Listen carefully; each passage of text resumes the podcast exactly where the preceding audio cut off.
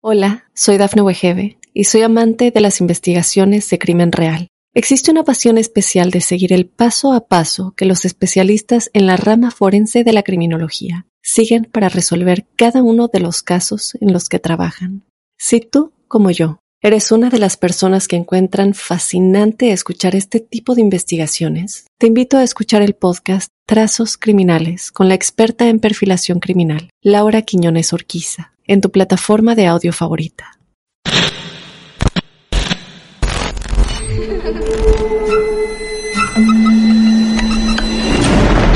Los seres vacíos nos observan.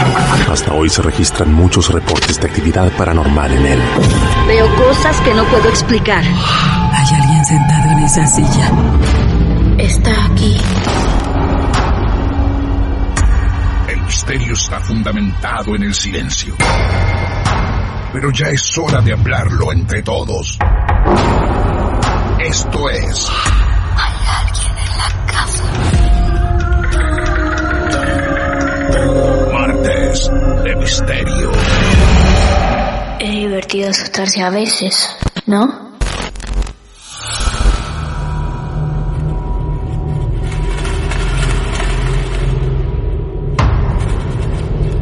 Muy buenas noches, amigos y amigas. Bienvenidos, bienvenidas a otro capítulo de esta enciclopedia paranormal, esotérica, llamada Martes de Misterio.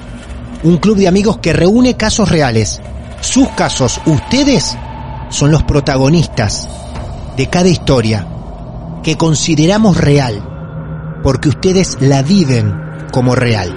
Y atención amigos y amigas, porque para llegar a la historia del día de hoy, nosotros, los que estamos en Mar del Plata, no nos vamos a ir muy lejos porque la protagonista es de acá, de esta ciudad. Se llama María. María, buenas noches, bienvenida. ¿Cómo estás?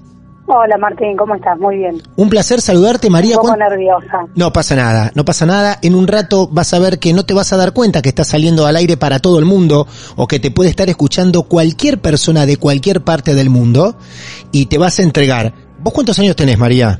38, Martín. 38, muy bien. Perfecto. ¿Esta historia arrancó hace mucho tiempo o ahora nomás? No, mira, arrancó cuando yo era chica. Sí. Eh, yo solía, bueno, dar cosas de chica, pero bueno, uno siempre cree que esas cosas eh, te las imaginas, ¿no es cierto? Ah, mira vos. ¿Vos creías que te las imaginabas o te hacían creer que era O- parte de tu imaginación? No, no, o por ahí creía que era mi miedo a ver sombras en forma de personas, por ejemplo. Mira vos, estamos hablando de cuántos años. Sí. Y mira, eh, te diré que tenía cinco, sí, cinco añitos más o menos. Cinco años más o menos. Ok. Bueno, vamos Sí, despacio. iba a última salita del jardín. Ah, mira, jardín de infantes. Uy, por favor, por favor. Bueno, vamos sí, sí. despacio, hecho Dale. que vos recuerdes desde más pequeña hasta la actualidad, hasta donde lleguemos, ¿sí? Lo que vos quieras contarnos. Dale. Bueno, mira, en, en- verdad todo empieza en la casa de mis viejos. Sí. Eh, yo veía en la parte de la pieza como ser, yo te cuento cómo es la casa más que nada, para que te ubiques. Bárbaro, bárbaro. Eh, bueno, es una casa grande, tiene un patio grande adelante y un patio atrás. Cuando vos entrabas estaba el comedor, a mi derecha la cocina, y luego del comedor grande al fondo estaban las dos habitaciones eh, de mi mamá y de mi papá, y en el fondo, más hacia atrás, había una parrilla pero estaba toda cerrada. Sí. Yo, eh, cuando era muy chiquita, yo siempre lo que veía era como personas paradas, sería en la parte, eh, las habitaciones, como te decía, estaban, o sea, al final del comedor, una al lado de la otra, ¿no es cierto? Sí, claro. Bueno, yo las veía del lado izquierdo, como paradas ahí en esa parte, como que siempre estaban dando vueltas ahí. Eh, En ese, digamos, en ese pasillo, en esa zona, no adentro de las habitaciones. Claro, no adentro de las habitaciones, yo era como Sí. que las veía como si fuesen, como si estuviesen bloqueando, eh, El paso. como decirte, claro, exactamente.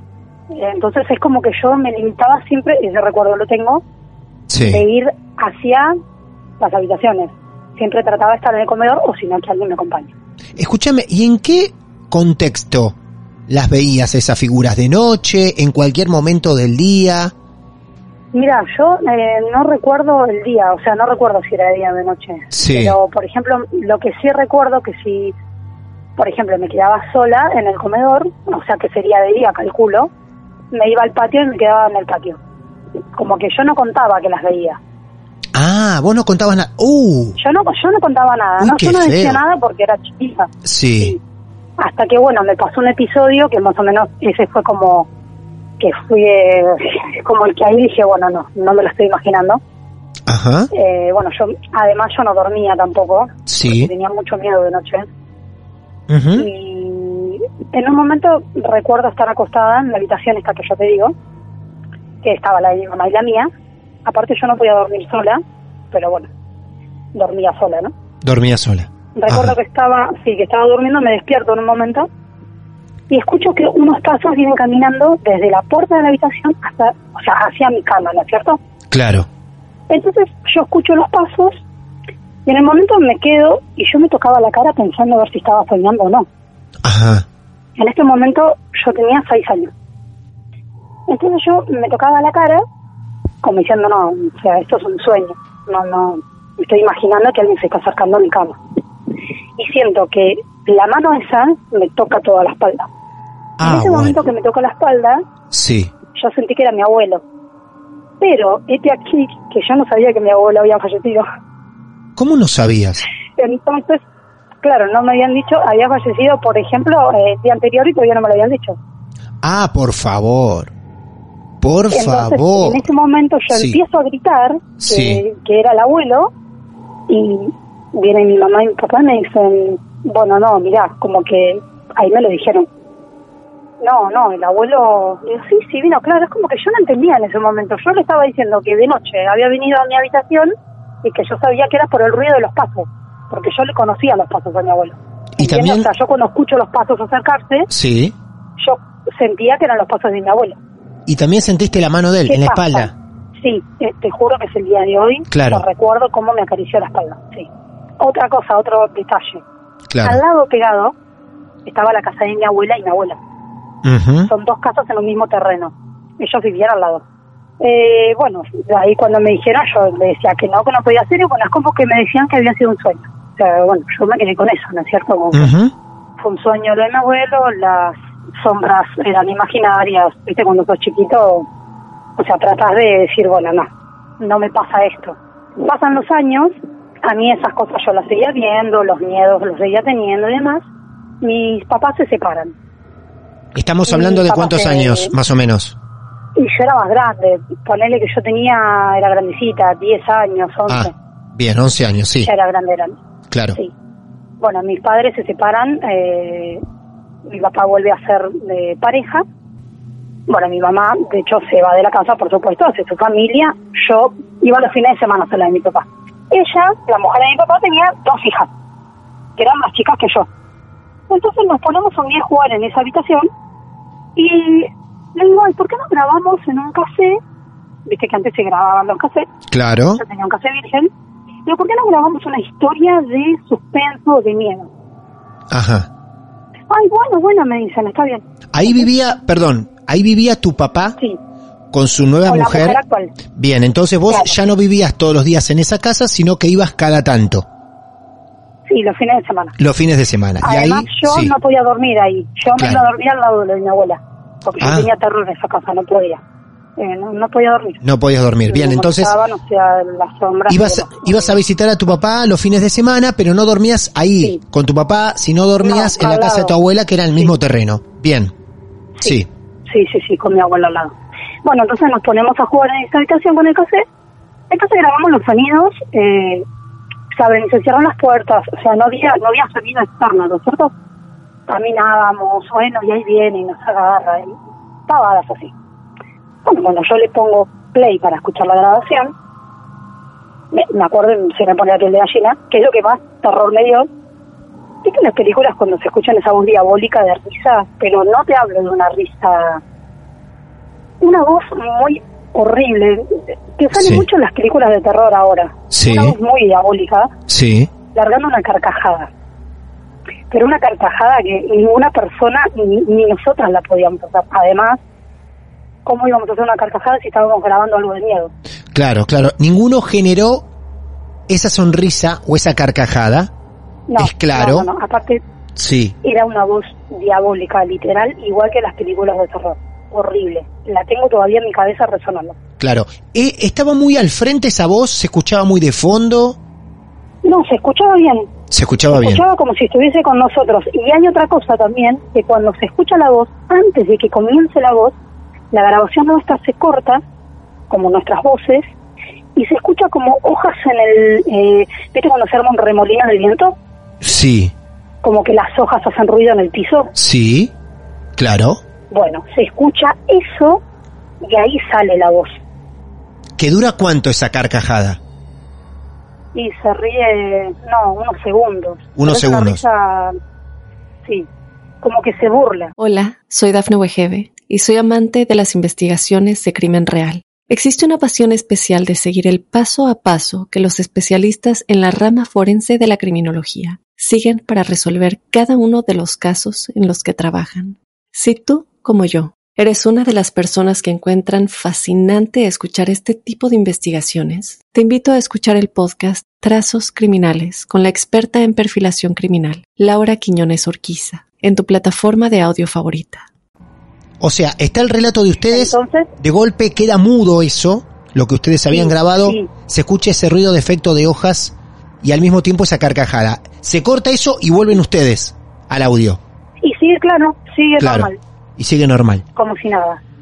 Imagínate que nosotras, mis hermanas, a los gritos, porque encima eran más chiquitas, pero es como que ellas tenían miedo, pero como que no entendieron, yo que era más grande, dije, esto no es normal. ¿Terminan de grabar e inmediatamente escuchan esa grabación?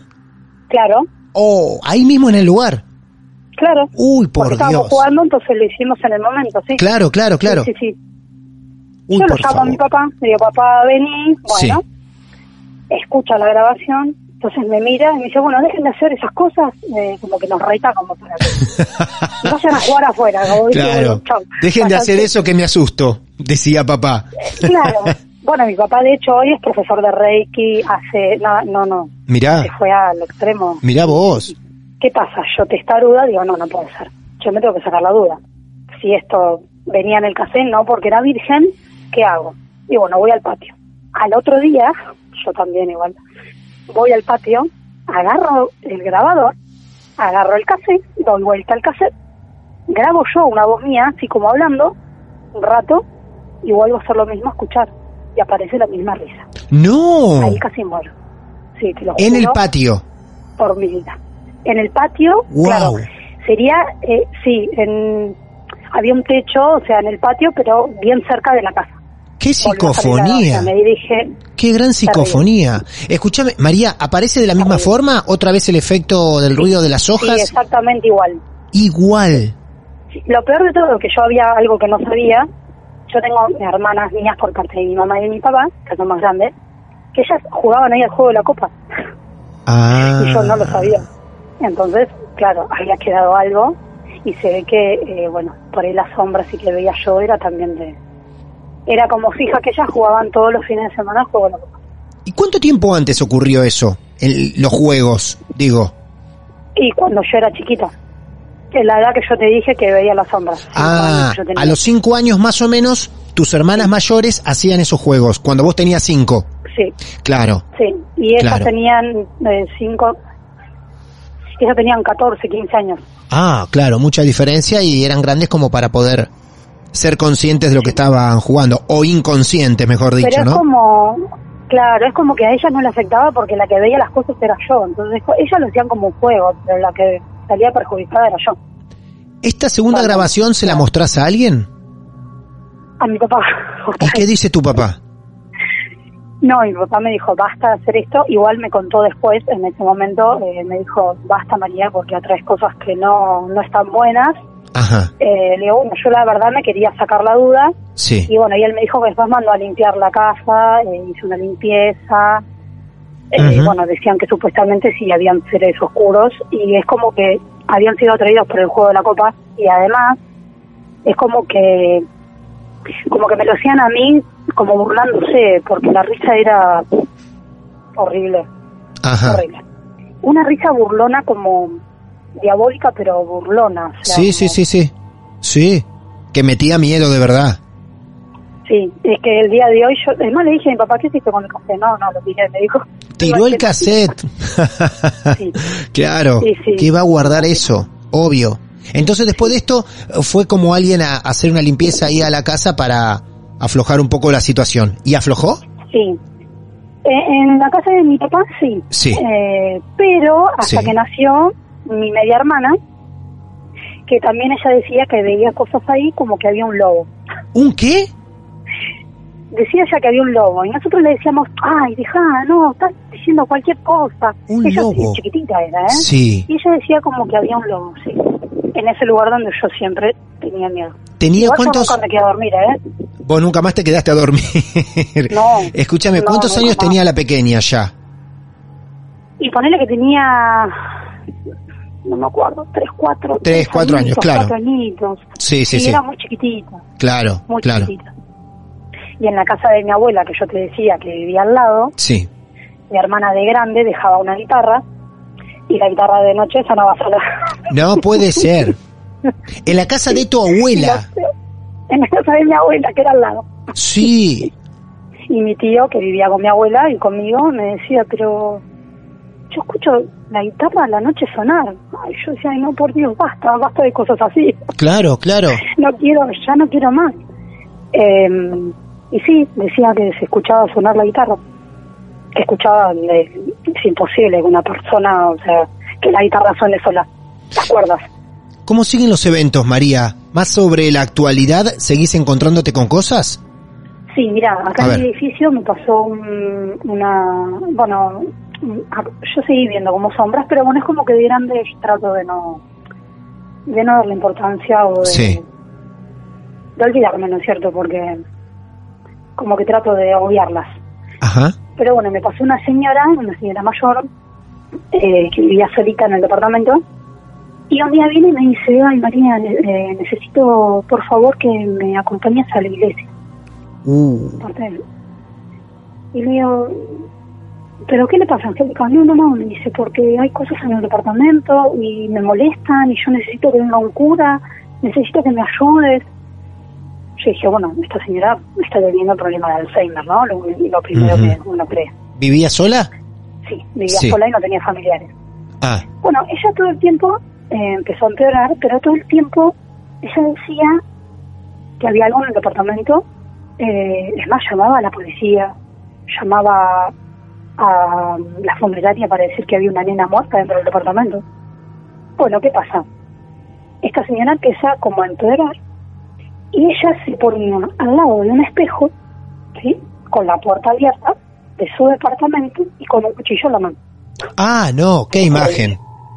Sí. Qué imagen. Pará, al lado de un espejo con un cuchillo en la mano. Sí, sí. Sí, sí. Y tengo testigos de los chicos que vivían enfrente porque salían corriendo porque tenían miedo que los ataque. Claro. Ellos bajaban corriendo las escaleras y subían al ascensor porque me decían, tenían miedo de, de que los ataque con el cuchillo. ¿Hasta ese momento vos creías Aparte- que era que estaba loca la mujer? Claro, o sea, yo Sí. supuestamente, Sí. pero fue un detalle que después dije, bueno, sí, seguramente tenía Alzheimer, pero hubo un detalle muy particular, que la señora hablaba todo el tiempo con el espejo. Y ella se miraba y hablaba con alguien todo el tiempo, todo el tiempo. Como que hablaba con alguien y esa y el espejo era como que le decía cosas que ella tenía que hacer. La he encontrado en el ascensor, la he encontrado abajo, pero todo el tiempo eh, como hablando con alguien más, ¿cierto? Y ella cuando se sentaba con el cuchillo siempre hablaba con el espejo. Ajá. Bueno, ¿qué pasa? Esta señora tuvo que venir la policía con el tiempo, la llevaron, la internaron y cuando la internaron se estabilizó. O sea, cuando la sacaron del departamento se estabilizó. Claro, y la alejaron del podemos espejo. decir, podemos decir, no sé, si querés puedo decir que fue la medicación, lo que sea, Sí, pero la señora salió del departamento y estuvo bárbara. cambió. Pero acá dice el detalle, claro, que uno, uno piensa por ahí que es Alzheimer, ¿no es cierto? Ujú. Pero acá hay un detalle importante. A ver. Hace muchos años en este departamento había una persona que estaba loca. Que la mujer tenía a su marido encerrado en el departamento porque estaba loco. ¿Y con quién hablaba el señor? Con el espejo. No. Se me puso la piel de gallina. Impresionante, se me erizó la piel con lo que acaba de contar, María. La mujer encerraba a su marido en el departamento, no lo dejaba salir nunca. Y de hecho, cuando yo, eh, bueno, viste que yo te decía que se encarga del edificio, Sí. antes, o sea, yo hace nueve años que estoy acá, ¿no es cierto? Sí. Eh, yo antes hacía suplencias acá. Ajá. Yo no, no conocía a los propietarios, o sea, Claro. yo no sabía, no, no sabía quién vivía y quién no. Claro. Entonces un día estoy en el pasillo y yo escuchaba unos insultos de adentro de este departamento. Y escuchaba que insultaba a alguien. Yo, bueno, debe ser, no sé, qué sé yo. Algo que dejaron puesto para hacer una broma. No sé, no, no me ocurría nada. Sí. Bueno, el encargado en ese momento me dice, no, no, quédate tranquila. Y me confirman que esa persona estaba loca y que la mujer lo tenía dentro del departamento. Imagínate que esto pasa nueve años. Pasan nueve años que yo vengo a este edificio. Eh, esta señora viene a vivir y la propietaria que vive enfrente al departamento me comenta lo del señor loco, que el loco hablaba, o sea, esta persona, el hombre, ¿no es cierto? Hablaba todo el tiempo con el espejo. Qué, Entonces qué, fue qué bárbaro. algo muy impactante. Ahí sí que dije, bueno, no, esa señora no tenía Alzheimer. o sea, era real lo que estaba viviendo. Porque yo en ese momento creí que era Alzheimer. Bueno, la señora, no. La coincidencia es asombrosa. Es asombrosa. Y aparte, Es más, eh, esta señora me lo dijo, sí. me dice, me da miedo, me dijo porque, me dice, empecé a prender eh, velas en su casa porque ella vive enfrente, no no los chicos que viven enfrente, enfrente, sino hasta el costado, ¿no es cierto? sí. Eh, porque me dice, no puede ser la coincidencia, me dijo. Wow. Es increíble. Para que la policía pueda entrar a llevársela, le tuve que decir que la iba a llevar a la iglesia. Ah, No quería abrir la puerta a ella. claro. Entonces, bueno, tuve que decirle que sí, que iba a ir a la iglesia, que, que bueno, que íbamos a hablar con el cura para que podamos ingresar a que a que la puedan trasladar porque no no quería no quería salir del departamento. En las dos historias hay relaciones con psicofonías. Vos grabando de casualidad una risa que escuchás también y que todos escuchan. Una risa que no era de ninguno de ustedes y que aparecía en esa grabación. Y en el caso de la señora, que vos también estuviste presente, algo que le hablaba en el espejo, Claro. desde el espejo o con el mismo. El señor que primero hablaba con el espejo y luego la señora. Todos interactuando con voces, con risas, con voces. Dos o tres casos de psicofonías. La tuya todavía que se podía comprobar, más asombrosa, pero la coincidencia de esa señora, qué bárbaro. O sea, vos No, hasta que increíble. hasta que a la señora se la llevan, vos creías que estaba loca, que tenía alguna Claro, enfermedad. porque yo no Sí. Claro, claro, porque yo no le había dicho nada, o sea, del espejo no, la señora no, No. cuando me lo dijo, Claro, no, no, me quedé pero helada. helada. Dije, ay, por Dios. O sea, ahí dije, listo, no. Es real. La señora- porque No había forma. Aparte, son Sí. nueve años de diferencia. No es que, o es que era un familiar, o no sé, o que le dijo, no, sabes que hablo con el espejo y vino otro. No, no. Totalmente vidas distintas. La señora no vuelve más a ese departamento desde que se la llevan, no vuelve más, Sí. y ese departamento no está habitado. No. Es el número 42. Mira vos. Tiene algo de relación con algo. Hola, soy Dafne Wegebe y soy amante de las investigaciones de crimen real. Existe una pasión especial de seguir el paso a paso que los especialistas en la rama forense de la criminología siguen para resolver cada uno de los casos en los que trabajan. Si tú, como yo, eres una de las personas que encuentran fascinante escuchar este tipo de investigaciones, te invito a escuchar el podcast Trazos Criminales con la experta en perfilación criminal, Laura Quiñones Orquiza, en tu plataforma de audio favorita. ¿Y qui- quién es el dueño de ese departamento? ¿Era esta señora? No, era una señora muy mayor que Ah. eh, eh, es una señora grande, pero Sí. no, no vive en el departamento. Es como que viene y se va. Y no lo alquila tampoco. No, no está.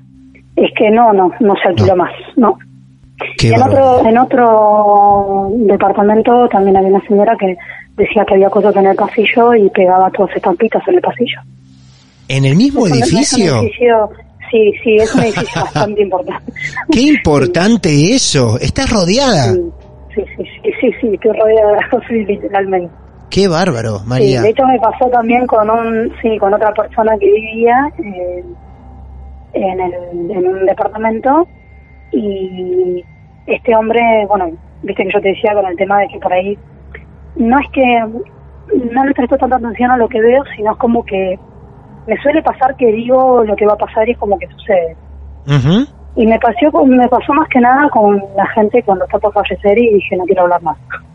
Porque este señor que pasó era un señor que estaba bárbaro.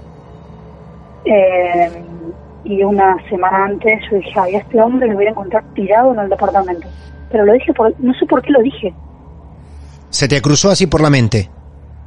Sí, y lo golpe. dije. Dije, ay, este señor, a la semana tuve que ir al departamento porque el señor estaba tirado dentro del departamento. Y era una persona que era sana, no es que tenía algún problema. Claro, se te cruzó así de golpe. Sí, no suelen pasar esas cosas. Bueno, ya lo arrastrás. Lo arrastrás de chica. Desde los cinco años arrancaste. Sí. Claro, claro. Sí, más, de hecho mi papá siempre me dice, vos no tenés que tener miedo. Bueno, mi papá es profesor de Reiki, hace todo. Sí. Me dice, pasa que vos no tenés que tener miedo. Por algo lo tenés, pero bueno, es como que... Me dice, a vos te juegan contra la mente que lo querés bloquear. Pero como que uno quiere resistirse Ujú. a Sí.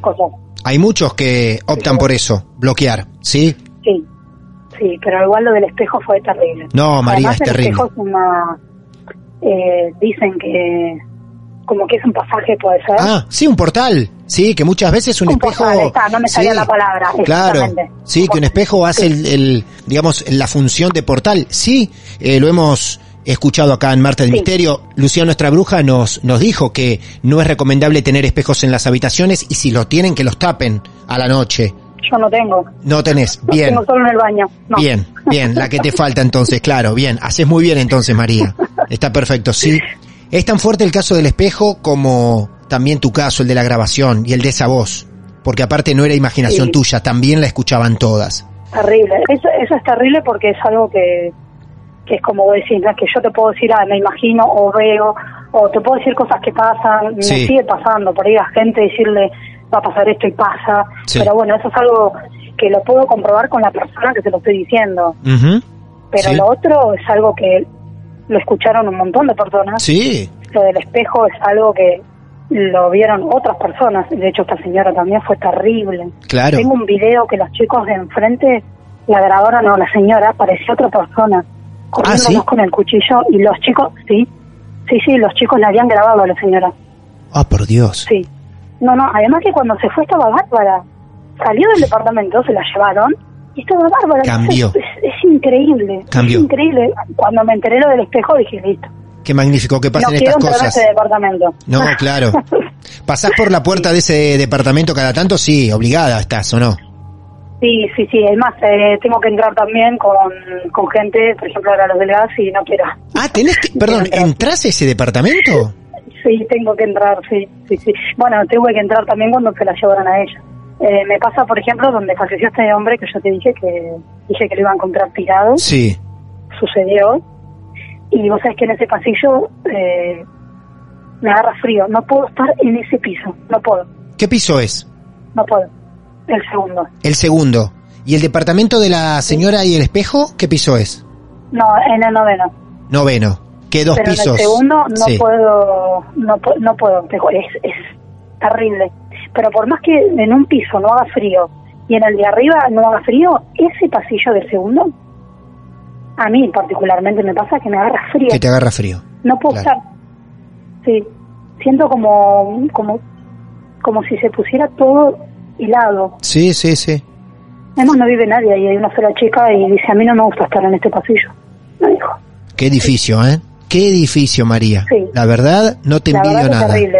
Qué bárbaro. Y, no, hay otro también sí. igual, pero bueno. ¿En dónde? ¿En el edificio?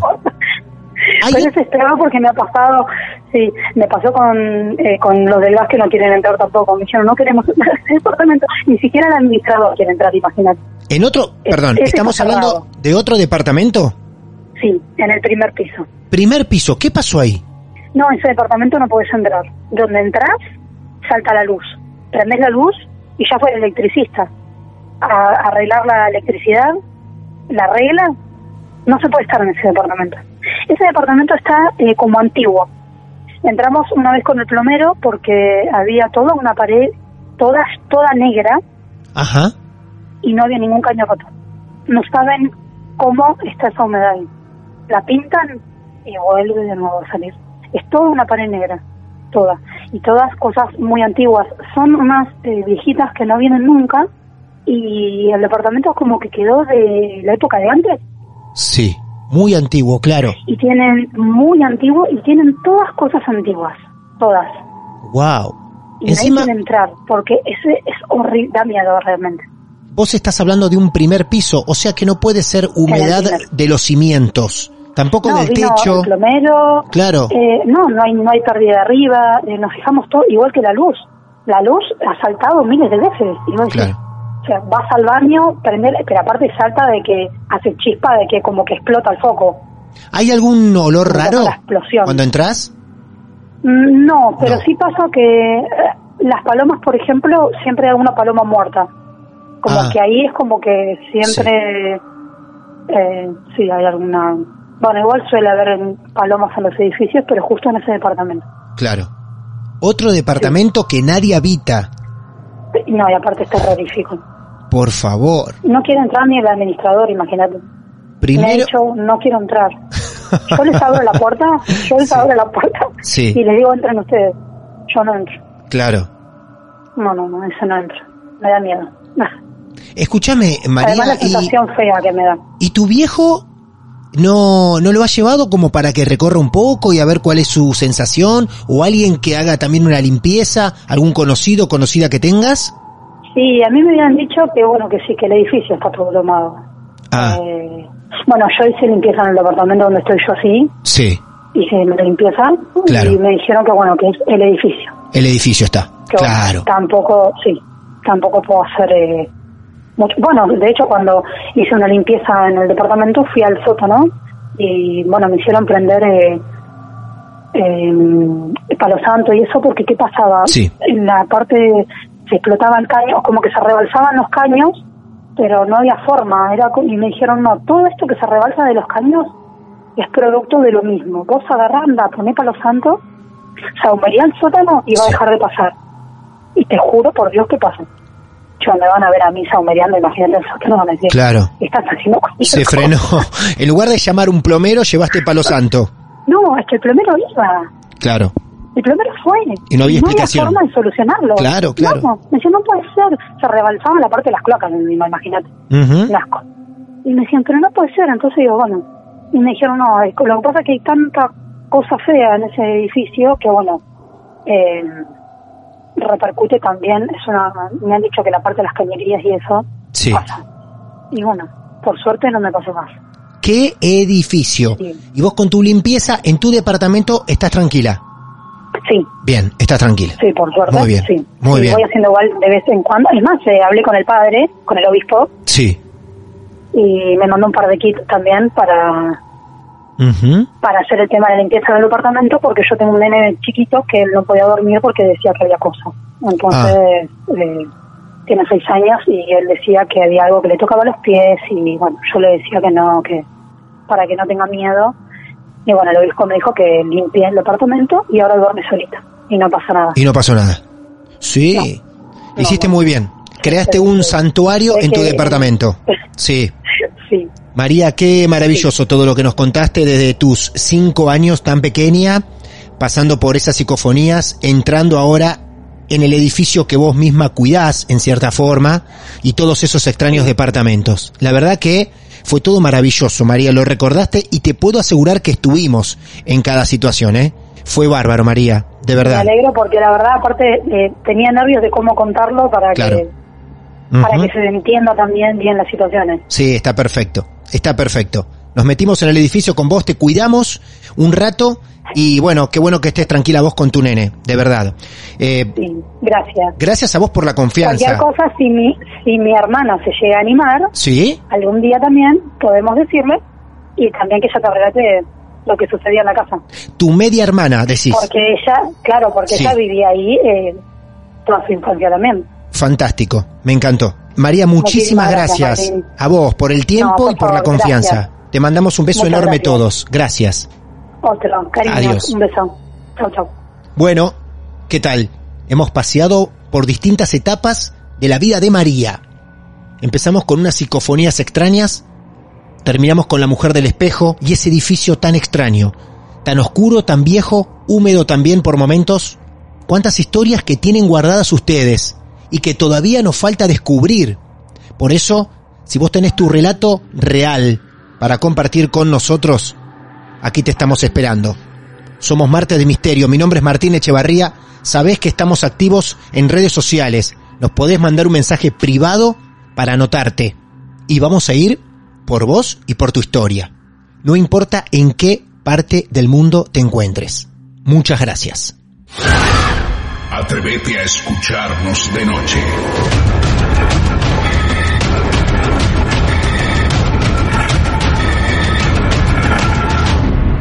A estos seres les gusta la sangre. Martes de Misterio.